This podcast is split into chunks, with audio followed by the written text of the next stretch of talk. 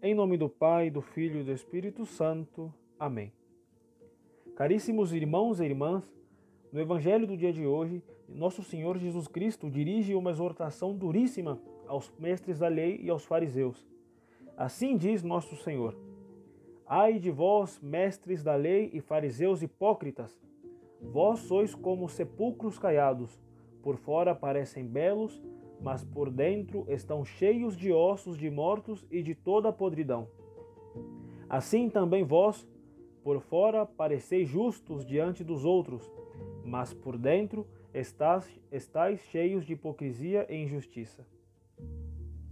Segundo nosso Senhor, esses letrados e magistrados, os fariseus e os mestres da lei, eles são como esses sepulcros caiados, sepulcros brancos por fora por fora com uma boa aparência, mas por dentro cheios de podridão.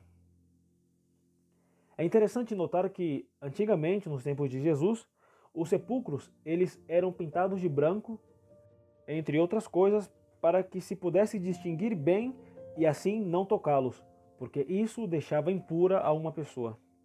No evangelho de hoje, Jesus condena o pecado da hipocrisia. A hipocrisia o que é? É aparecer no exterior aquilo que não somos no, no interior. Tal como Jesus anteriormente tinha condenado aquelas árvores, no caso a figueira, que parece boa pela quantidade de folhas, mas em si mesma não tem frutos. E aqui ele repudia aquelas pessoas que se preocupam com a sua boa opinião aos olhos dos outros, mas que por dentro estão cheias de maldade. E é surpreendente notar que o pecado da hipocrisia é um dos mais denunciados por Jesus nos evangelhos. E que, no entanto, nós que escutamos o evangelho todos os dias, nós que participamos da missa todas as semanas, nós que conhecemos o nosso Senhor, não acrescentamos a hipocrisia em nossos exames de consciência diário. Um famoso moralista, ele define a hipocrisia como o tributo que o vício presta à virtude, ameaçando sobretudo as pessoas piedosas e religiosas. Um rabino no tempo de Jesus chegou a dizer que 90% da hipocrisia do mundo estava em Jerusalém.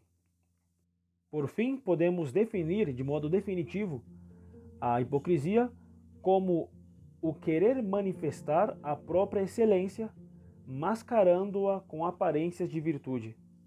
Eis porque Jesus repreende os fariseus nestes termos, dizendo: Ai de vós, escribas e fariseus hipócritas, sois semelhantes aos sepulcros caiados, por fora parecem formosos, mas por dentro estão cheios de ossos, de cadáveres e de toda espécie de podridão.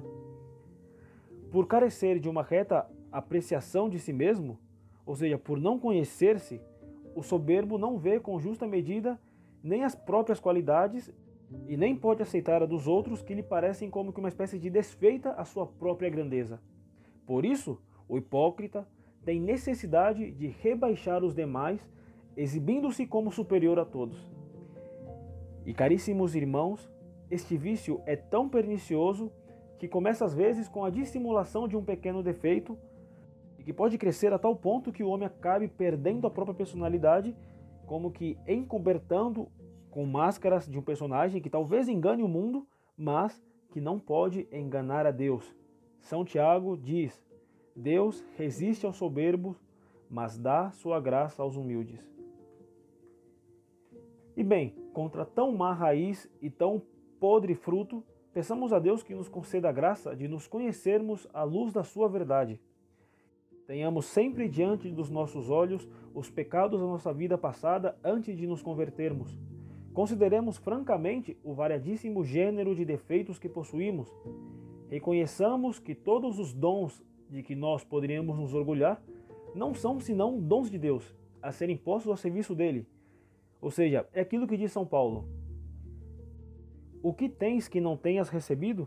Mas se recebeste de tudo o que tens, por que então te glorias como se não tivesses recebido?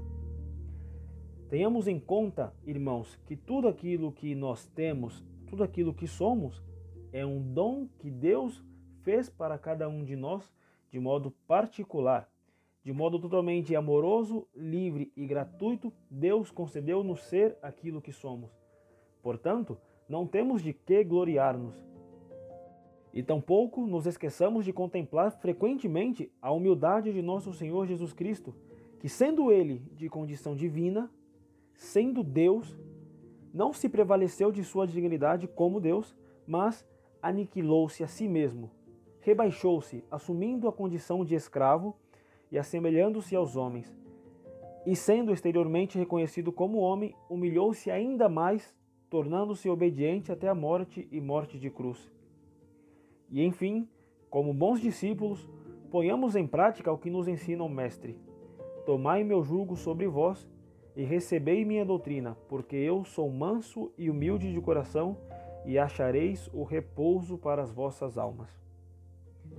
Que a Santíssima Virgem Maria, serva boa e humilde de nosso Senhor Jesus Cristo, nos ajude a vencer toda espécie de hipocrisia e conceda-nos a graça de sermos humildes a exemplo de seu diviníssimo Filho.